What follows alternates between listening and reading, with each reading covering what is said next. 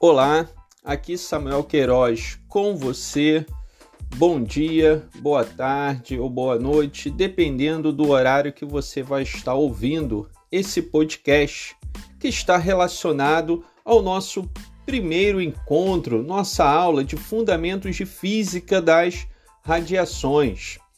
Esse conteúdo ele foi elaborado e ele está todo disponibilizado em nosso ambiente virtual de aprendizagem e no nosso segundo slide, nós temos umas imagens falando sobre William Reuters. William Reuters, em 1895, descobriu o raio-x. Ele fez uma radiografia que foi a radiografia de sua esposa, que é considerada a primeira radiografia tirada em 22 de 12 de 1895, da Dona Berta, onde nessa imagem aparece com muito detalhe a aliança de sua esposa. William Reuters, ele também ganhou o primeiro prêmio Nobel de Física. O prêmio Nobel de Física foi dado, foi gerado para William Reuters por ter descoberto os raios-x. Esses esse fenômeno, melhor dizendo, o raio-x, é uma onda eletromagnética que tem um curto comprimento de onda se propaga no vácuo a velocidade da luz, que é 3,0 vezes 10 elevado a 8 metros por segundo, não tem massa, não tem carga, podem ser chamados de fótons, que são pacotes de energia em movimento. E com isso, William Reuters, por ser um excelente físico, um excelente também matemático, por desenvolver as equações comprovando os, o fenômeno físico, ele ganhou o primeiro prêmio Nobel em 1901. Temos também na história da física das radiações a vida de Antônio Henri Becquerel, Becquerel ele trabalhou com sais urânio e descobriu a radioatividade, que é a emissão espontânea de radiação do material. Isso ocorre quando um núcleo instável ele busca a estabilidade, liberando para o meio partículas ou ondas eletromagnéticas.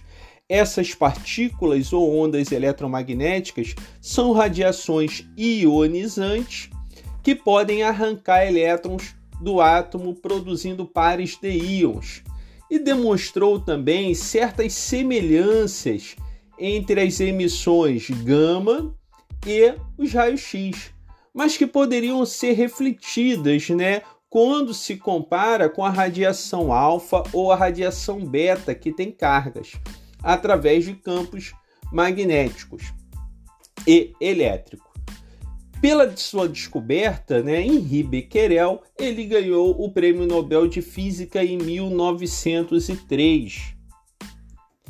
Temos também na história da física das radiações a vida de Maria e Pierre Curie, onde descobriu a radioatividade produzida de forma artificial quando bombardeamento de um determinado elemento com radiações corpusculares.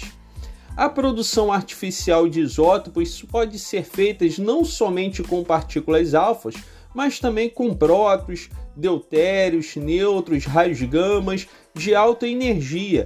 Importante é você entender que através da descoberta de Maria e Pierre Curie, Hoje nós temos o desenvolvimento da medicina nuclear, de algumas práticas dentro da indústria, de algumas práticas dentro da radioterapia.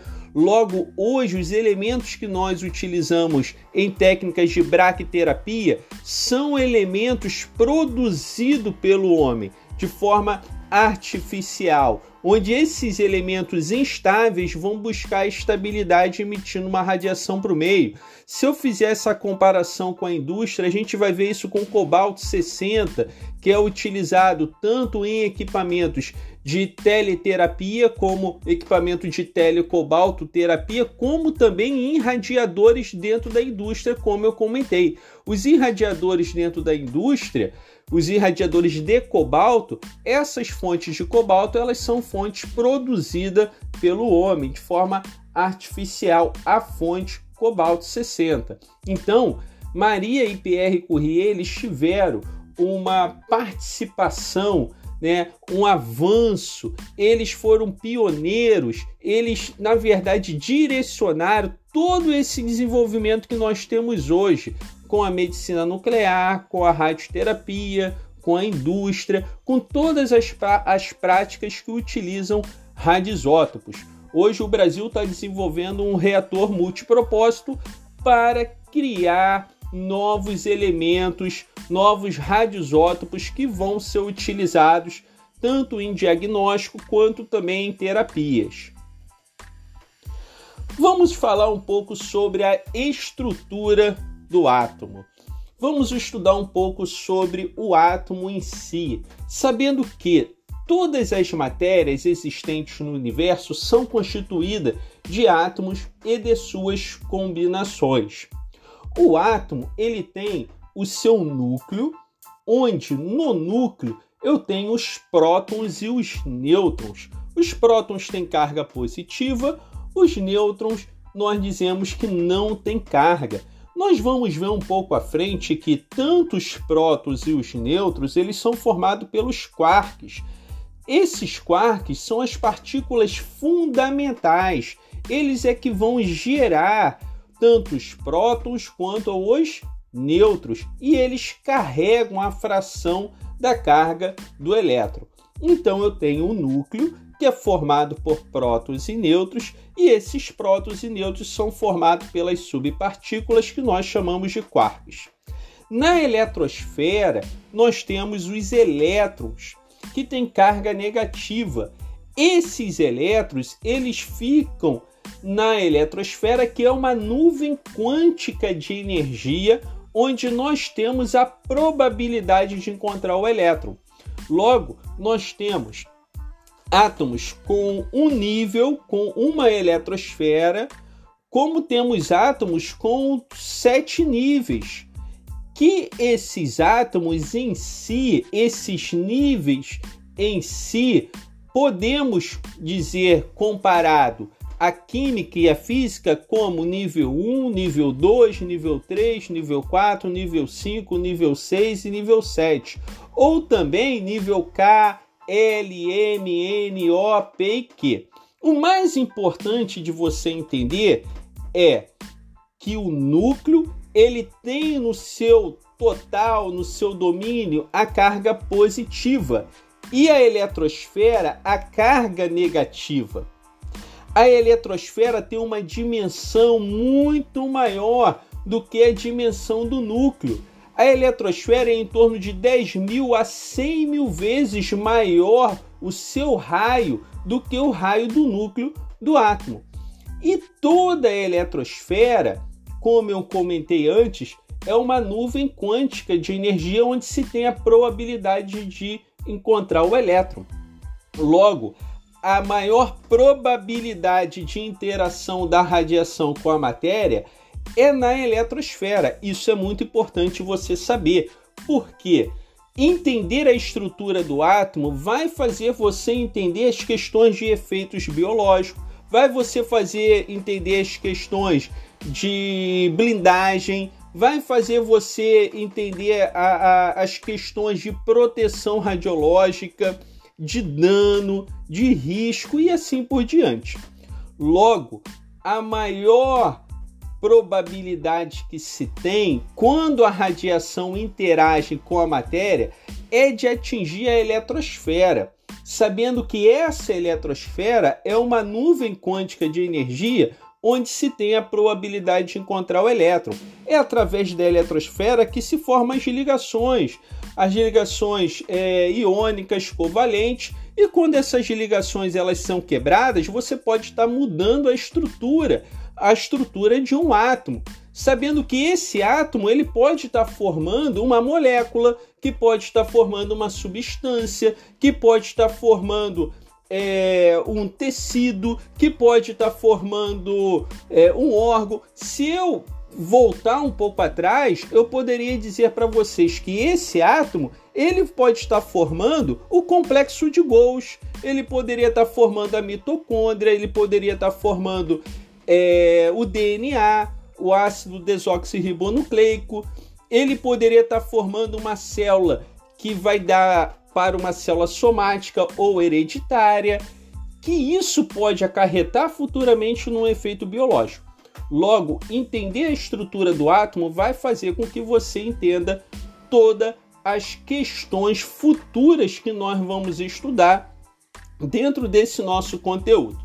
Com isso, eu finalizo essa primeira parte dessa aula do nosso podcast para não alongar muito e vou continuar em outro momento com vocês. Um grande abraço, Samuel Queiroz.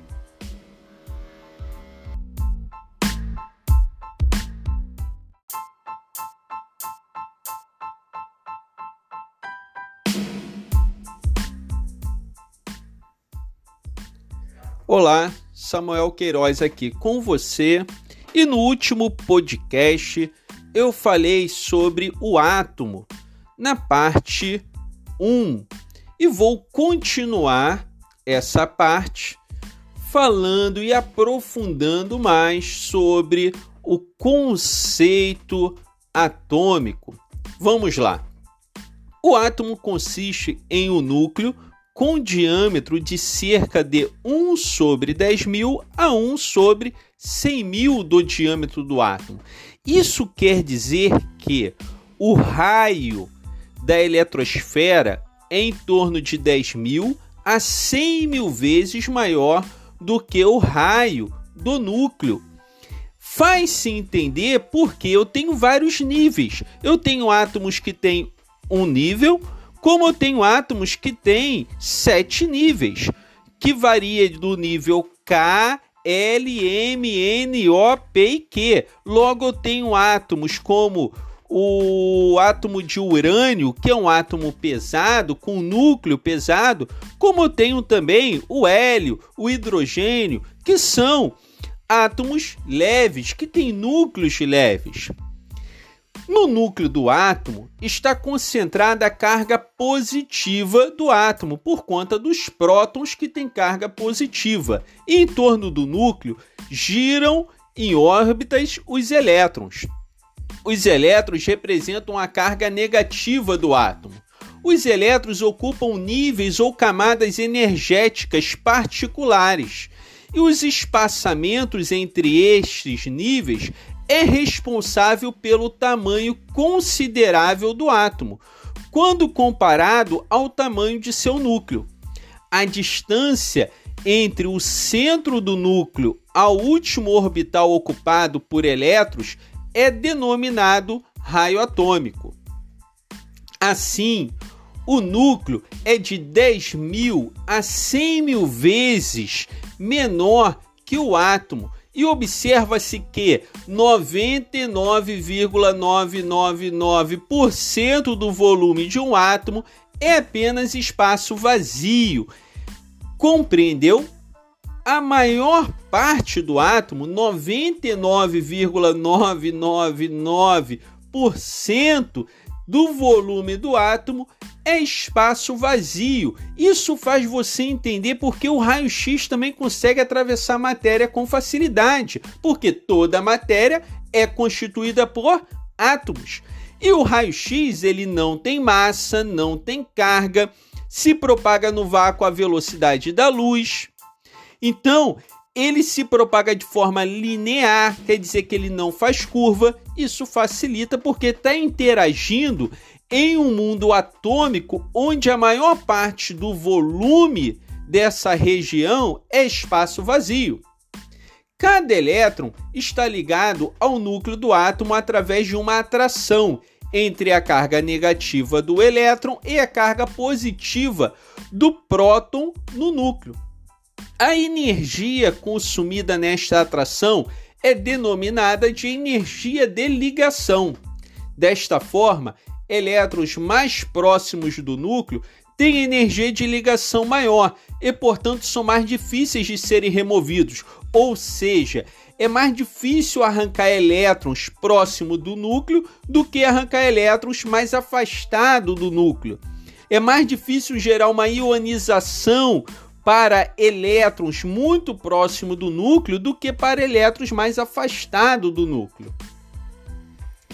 Nos dias de hoje, são adotados os modelos geométricos e modelos quântico do átomo que estão representados em nossa figura aí você pode acompanhar pelos meus slides, pelo meu material, onde nós temos aí a parte geométrica, quer dizer que com os níveis muito bem definidos, os níveis muito bem apresentados, vocês conseguem ver as órbitas com facilidade. Ou seja, os livros na verdade apresentam esse modelo, que é o modelo geométrico. Mas sabemos do modelo quântico também. O modelo quântico você vê uma nuvem. Então você consegue perceber a diferença entre o modelo geométrico e o modelo quântico. O modelo quântico é uma nuvem onde você tem a probabilidade de encontrar o elétron em qualquer ponto dos níveis que formam as nuvens. Assim por diante. Logo, o modelo atual é o modelo quântico, mas na maior parte dos livros, das bibliografias, você vai ver o modelo geométrico, porque ele facilita a nós, professores, explicarmos, por exemplo, um efeito fotoelétrico, um efeito Compton, é, um raio-x característico, uma conversão interna e assim por diante. No modelo moderno, né, no modelo atômico moderno, os elétrons estão em constante movimento em torno do núcleo. Os prótons e os nêutrons vibram dentro do núcleo e os quarks vibram dentro dos prótons e dos nêutrons, ou seja, todo mundo está vibrando, não está ninguém parado ali, todo mundo se mexendo. Os elétrons estão em constante movimento em torno do núcleo. Os prótons e os nêutrons vibram dentro do núcleo, e os quarks vibram dentro dos prótons e os nêutrons. Os quarks são as partículas elementares que se combinam para formar os prótons e nêutrons, como eu já expliquei para vocês. Os quarks são as partículas fundamentais do núcleo. É através dos quarks que formam os prótons e os nêutrons. Um nêutron ele tem dois down e um up. O proto ele, ele tem dois up e um down. Vou falar agora sobre unidade de energia usada em física das radiações. Vamos lá. A unidade padrão no Sistema Internacional para Energia é o Joule. Então, quando a gente fala de energia, no sistema internacional, nós utilizamos o J de Joule, que é a unidade de energia. Mas por ser uma unidade macroscópica, não é adequada para uso em fenômenos atômicos. Assim, no domínio atômico é utilizado o elétron volt, onde é representado pelo um E minúsculo e um V maiúsculo, elétron volt. O que seria um elétron volt? É energia cinética adquirida por um elétron ao ser acelerado por uma diferença de potencial elétrica de 1 volt. Assim, um elétron volt é energia cinética adquirida por um elétron ao ser acelerado por uma diferença de potencial elétrica de 1 volt. Se eu fizer uma relação entre a unidade elétron volt e a unidade joule, eu vou chegar na seguinte relação. 1 elétron volt é igual a 1,6 vezes 10 elevado a menos 19 joules. Agora, Samuel, onde isso é aplicado? onde eu trabalho com isso. Se você trabalhar com qualquer prática dentro de diagnóstico, com uso de radiações ionizantes ou terapias com uso de radiações ionizantes, você vai ver equipamento sendo falado em termos de keV, energia em keV, quer dizer o que? 10 elevado a 3 elétron-volts. equipamentos com energia em MeV, quer dizer 10 elevado a 6 elétron-volts. Logo, esse EV quer dizer elétron-volt, que é a unidade de radiação. Assim, não, conf não confunda também é, é, KV, que é tensão, tá? com elétron-volt, com keV, tá? KV é 10 elevado a 3 volts. Aqui, quando a gente fala de keV, a gente está falando de 10 elevado a 3 elétron-volt, ok? 1 é a unidade de tensão, que é o que a gente utiliza muito no radiodiagnóstico como o KV. E outra unidade de energia, que é o keV, que é o elétron volt, é 10 elevado a 3 elétron volt. Então, se eu estou de repente com um equipamento, um acelerador linear em radioterapia, você vai ver que eles são classificados em é, MEV. Ah, esse equipamento é de tantos MEV, esse equipamento é de 6 MEV, esse equipamento é de 10 MEV, esse equipamento é de 12 MEV. Se eu estou na indústria também, ó, esse equipamento trabalha com raio-x é, de inspeção de segurança com 4 MEVs, com 6 MEV. Logo, quando a gente utiliza esse termo MEV, a gente está falando o quê? O M ali é de notação científica, 10 elevado a 6, e o EV é o elétron volt, é 10 elevado a 6 elétron volt. Com isso, finalizo mais um podcast com vocês e vou continuar à frente sobre o termo, o conceito, o aprendizado de radiação. Samuel Queiroz aqui com você. Um grande abraço.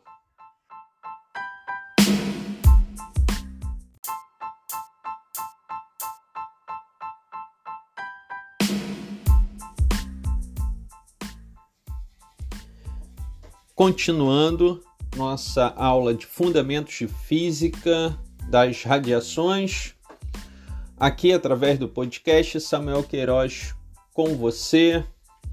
O que é radiação? Radiação é uma forma de energia, a energia que se propaga pelo espaço e pode ser dividida pelas ondas eletromagnéticas ou radiações corpusculares podem ser classificadas como ondas eletromagnéticas ou radiações corpusculares. As radiações eletromagnéticas elas vão variar conforme a frequência dessa onda ou conforme o comprimento da onda eletromagnética. E aí nós temos ondas como ondas de rádio, microondas, infravermelho, luz visível, ultravioleta, raio-x, radiação gama.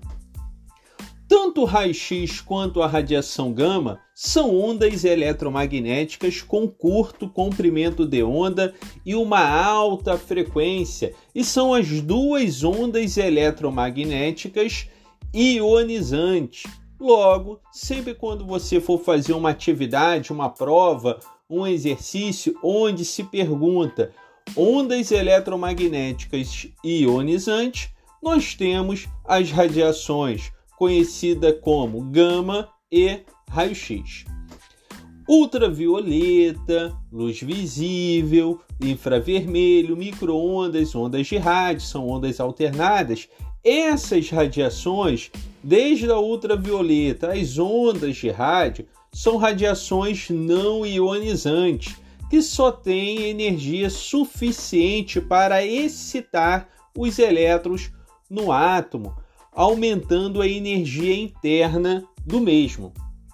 Assim, falando um pouco das radiações ionizantes e da não ionizante, as radiações ionizantes elas vão gerar ou podemos afirmar a capacidade de arrancar elétrons do átomo produzindo pares de íons, que são chamados de ionizações. A capacidade de arrancar elétrons do átomo produzindo pares de íons. Exemplos das radiações ionizantes, nós temos raio-x, raios gama, que são ondas eletromagnéticas, e temos também as radiações corpusculares, partículas alfa, partículas beta, tanto beta menos quanto beta mais, produtos de fissão e outras. Falando um pouco das radiações não ionizantes. Exemplos de radiações não ionizantes nós temos ondas alternadas, infravermelho, ultravioleta, luz visível, microondas. Essas radiações não ionizantes, elas têm a capacidade de gerar excitação no átomo, na eletrosfera do átomo. E isso é quando uma radiação não ionizante transfere energia para o elétron do átomo, fazendo com que o elétron salte de um nível inferior para um nível superior, aumentando a energia interna. As radiações ionizantes, elas são invisível, inodora, inaudível, insípida, indolor, quer dizer, logo o nosso corpo não tem nenhum mecanismo de detecção da radiação ionizante Desta forma, precisamos usar detectores, medidores de radiação, como medidor é, a gás ou de estado sólido. Né? Medidores a gás, nós temos detector Geiger-Miller, câmeras de ionizações, é, que são os mais conhecidos, né? detectores, é, como outros detectores de estado sólidos, como cintiladores, também são detectores é, muito usados de iodeto de sódio, enfim. É, mas nós temos aí uma gama enorme de detectores, medidores de radiação. Vou avançar e explicar mais sobre as ondas eletromagnéticas de uma forma geral. Logo, eu vou pegar desde ondas com curtos comprimentos de onda até ondas com um grande comprimento de onda. As ondas eletromagnéticas são constituídas por vibrações simultâneas de campos magnéticos e elétricos, perpendiculares entre si. Essas ondas se propagam no vácuo à velocidade da luz, que é 3,0 vezes 10 elevado a 8 metros por segundo, ou 300 mil quilômetros por segundo.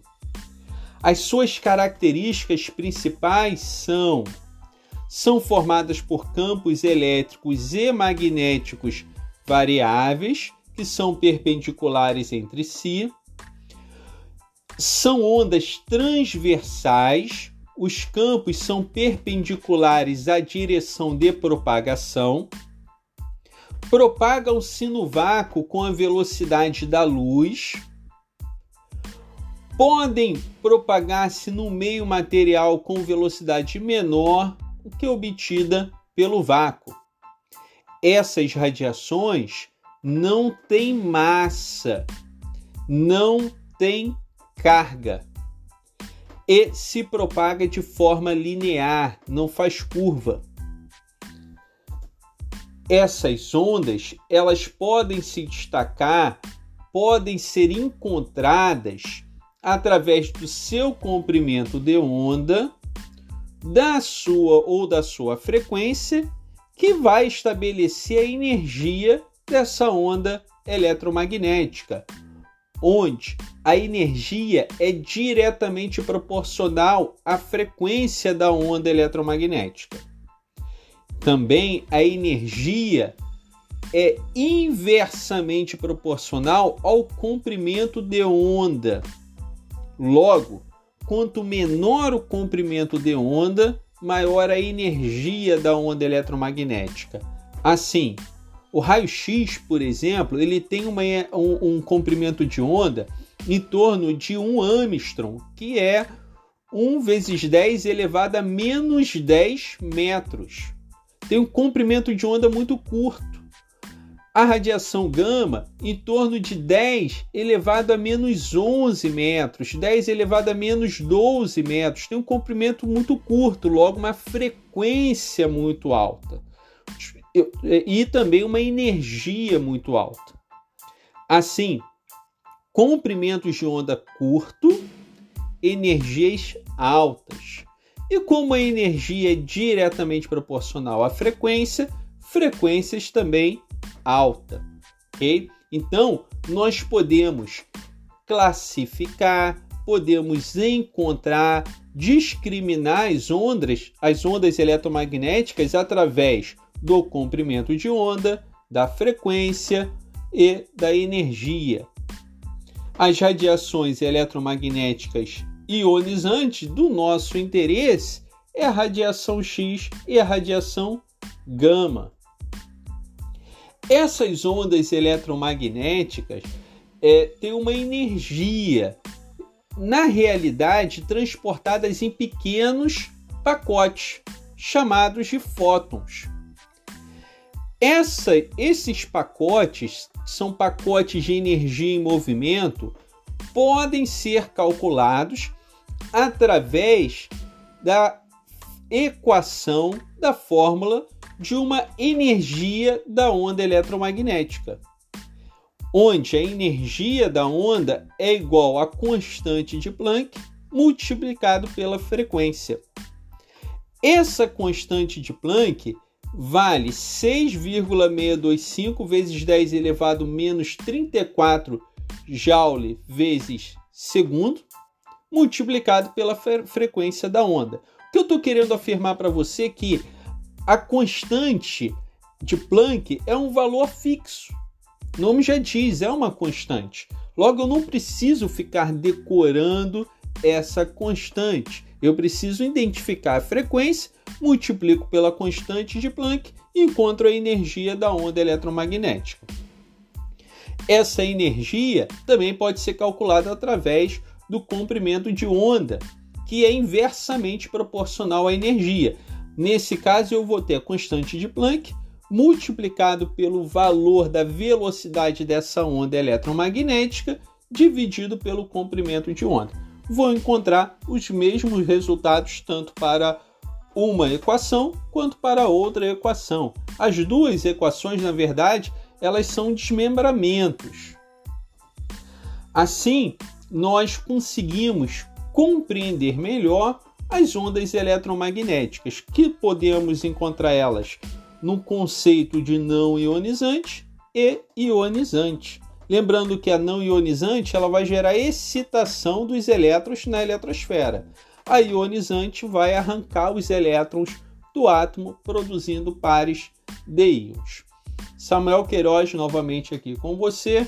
Um grande abraço e depois vou continuar falando sobre raio-x.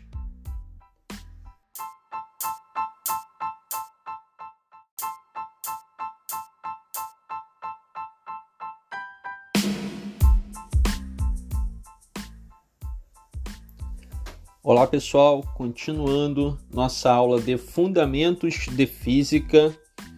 Eu dividi essa aula em quatro pedaços e a primeira parte do meu material, ok? Então todos que estão acompanhando este podcast está baseado em cima do meu material de aula que eu ministro para os meus alunos. Logo, você acompanhando com o material consegue entender muito bem o que eu estou explicando. Vou falar agora sobre raio-x. Começando sobre o espectro do raio-x. Né? A emissão de, da radiação de um aparelho de raio-x tem características bem diferentes dos espectros dos radisótopos. É, este fato decorre da diferença entre os processos de geração desta radiação é, em cada caso, tanto para o raio-x de friamento quanto para o raio-x característico. É, o raio-x é a única radiação ionizante que ocorre na eletrosfera do átomo. Nesse momento, na eletrosfera do átomo, você pode é, obter o fenômeno do raio-x através do efeito Bremsstrahlung, que é o raio-x de friamento, ou raio-x característico.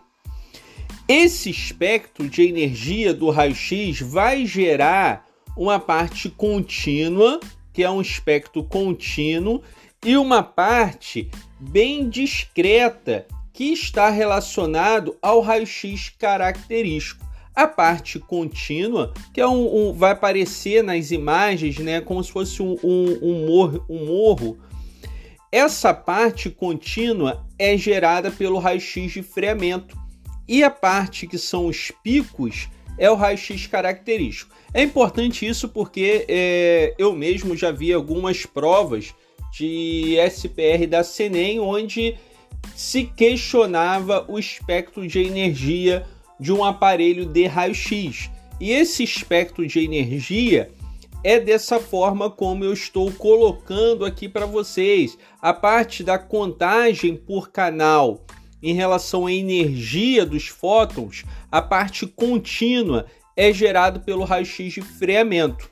E os picos, como K-alfa, K-beta, são gerados pelo raio-x característico.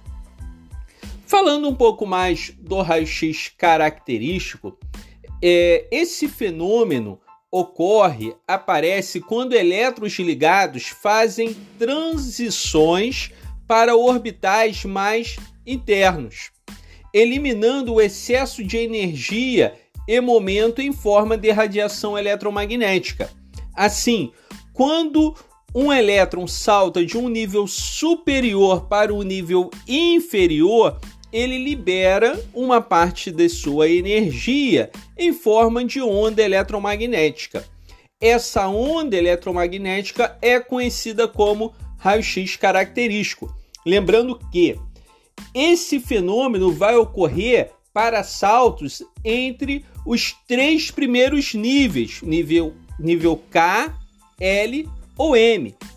Quer dizer, se um elétron saltar para o nível M, de cima para baixo, ou para o nível K, ou para o nível L, você vai ter a liberação de uma onda eletromagnética conhecida como raio-x característico. Esse espectro de distribuição em energia é discreto, pois são dependentes dos níveis de energia da eletrosfera dependentes dos níveis de energia por conta dos saltos, porque ele saltou de um nível superior para um nível inferior. Exemplo, ele saltou do nível 5 para o nível 3, do nível 4 para o nível 3, ou para o nível 2, ou para o nível 1. Quando isso ocorre, você vai ter fótons sendo liberados. Esses fótons são fótons de raio-x característico. Dentro do espectro de raio-x característico, a gente identifica esses saltos através do, de uma informação como K-alfa, K-beta, K-gama, K-sigma e assim por diante. Mas o importante você saber dentro dessa aula é que o raio-x característico aparece quando elétrons ligados fazem transições para orbitais mais internos, quer dizer, ele salta de níveis superiores para níveis inferiores, eliminando o excesso de energia e momento em forma de radiação eletromagnética. Agora, falando um pouco sobre radiação de freamento ou efeito Bremsstrahlung.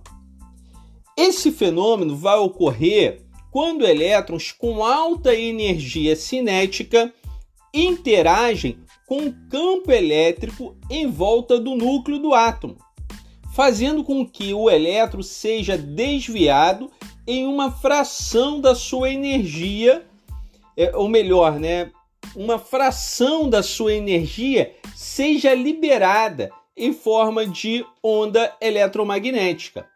A maior probabilidade de ocorrer se a partícula carregada for pequena, com energia alta e o número atômico do absorvedor for elevado.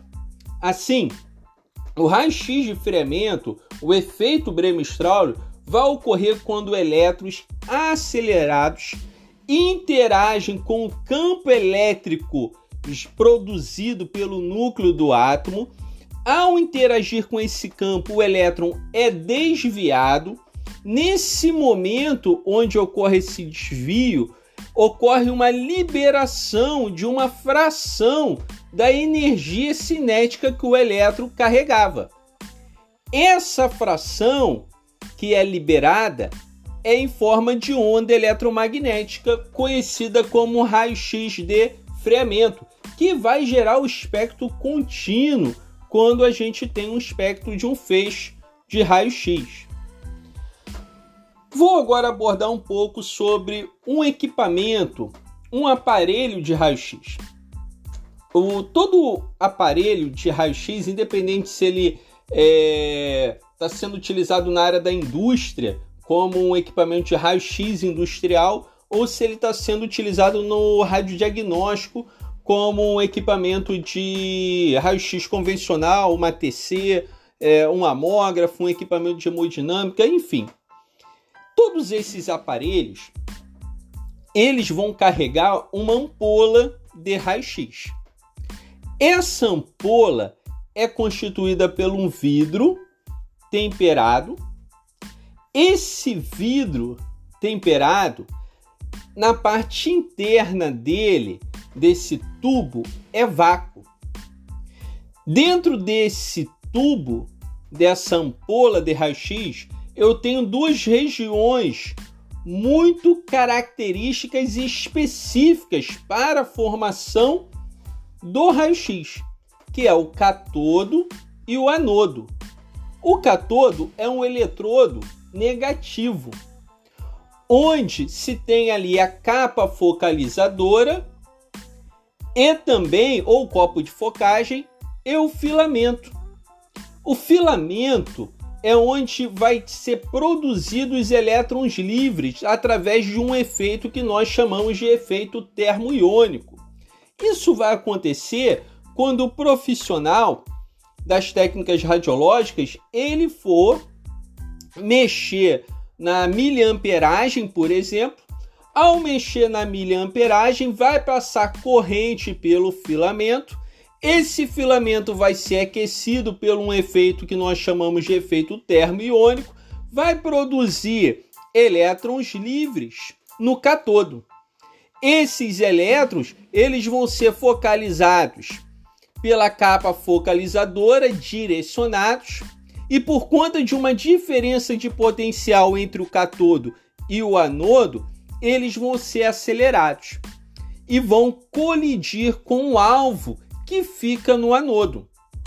A parte interna da ampola de raio-x ser a vácuo é para que esses elétrons que vão estar migrando do catodo para o anodo, eles não interajam com nenhuma outra partícula ali dentro. Eles consigam alcançar a maior velocidade possível, baseado na diferença de potencial. Quanto maior a diferença de potencial, quanto maior o KV, maior velocidade que esse elétron ele vai alcançar dentro da ampola. Com isso, ele colide com o alvo, que também é formado de um material igual ao catodo, que é o tungstênio, e vai produzir calor e raio-x. Na colisão dos elétrons com o alvo, nós vamos ter em torno de 99% de calor e 1% de raio-x. Logo, a energia que os elétrons carregavam foi transformada em calor, 99%, e 1% de raio-x.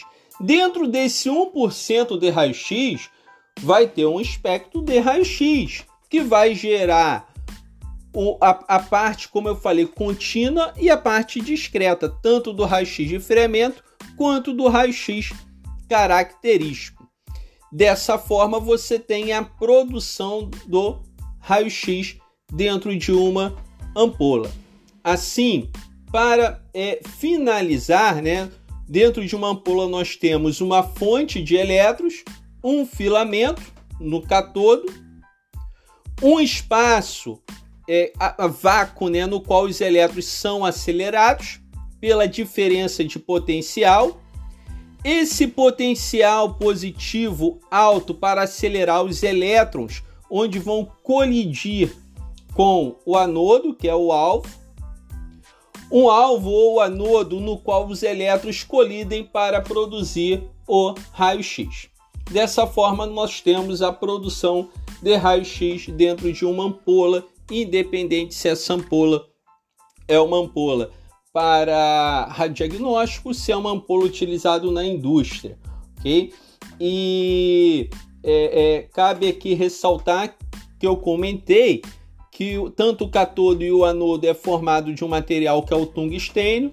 A diferença é que o catodo ele tem uma concentração maior de, ou melhor, né, ele tem um, um, uma concentração pequena de tório, que é um catodo que é um tungstênio toriado, e o anodo, o rêmio. Alguns equipamentos né, de mamografia utilizam molibdênio, por exemplo, então isso vai variar do tipo de equipamento, do tipo de ampola é, e da marca também que você está adquirindo né, o, o equipamento. Então, o fabricante ele pode adotar um tipo de anodo. O que vocês precisam saber, afinal, os meus alunos precisam saber é quando eu tenho um elétron acelerado com uma alta velocidade colidindo com o alvo, com alto número atômico, você vai ter produção de calor e produção de raio-x. Isso vai acontecer, ok? Então se utiliza materiais que têm essas características melhores para gerar esses espectros de energia. E isso vai variar com a finalidade da prática. A finalidade de, de uma mamografia é diferente de uma TC. Então eu não preciso um alvo que gere fotos de raio-x com alto poder de penetração, ok? Esse poder de penetração ele vai estar vinculado à tensão Quanto maior a tensão, quanto maior o KV, maior o poder de penetração dos fótons que vão ser liberados, dos fótons raio-x. Da mesma forma, quanto maior a corrente, quanto maior a corrente que passa pelo filamento, maior quantidade de elétrons que você produzida, maior quantidade dessa nuvem de elétrons, logo maior o número de colisões, logo maior o número de fótons de raio-x. Com isso, eu finalizo esse, essa aula do nosso podcast sobre fundamentos de física, a nossa parte 1 para os meus alunos. Um grande abraço a todos, Samuel aqui com vocês e aguardem o próximo podcast. Um grande abraço.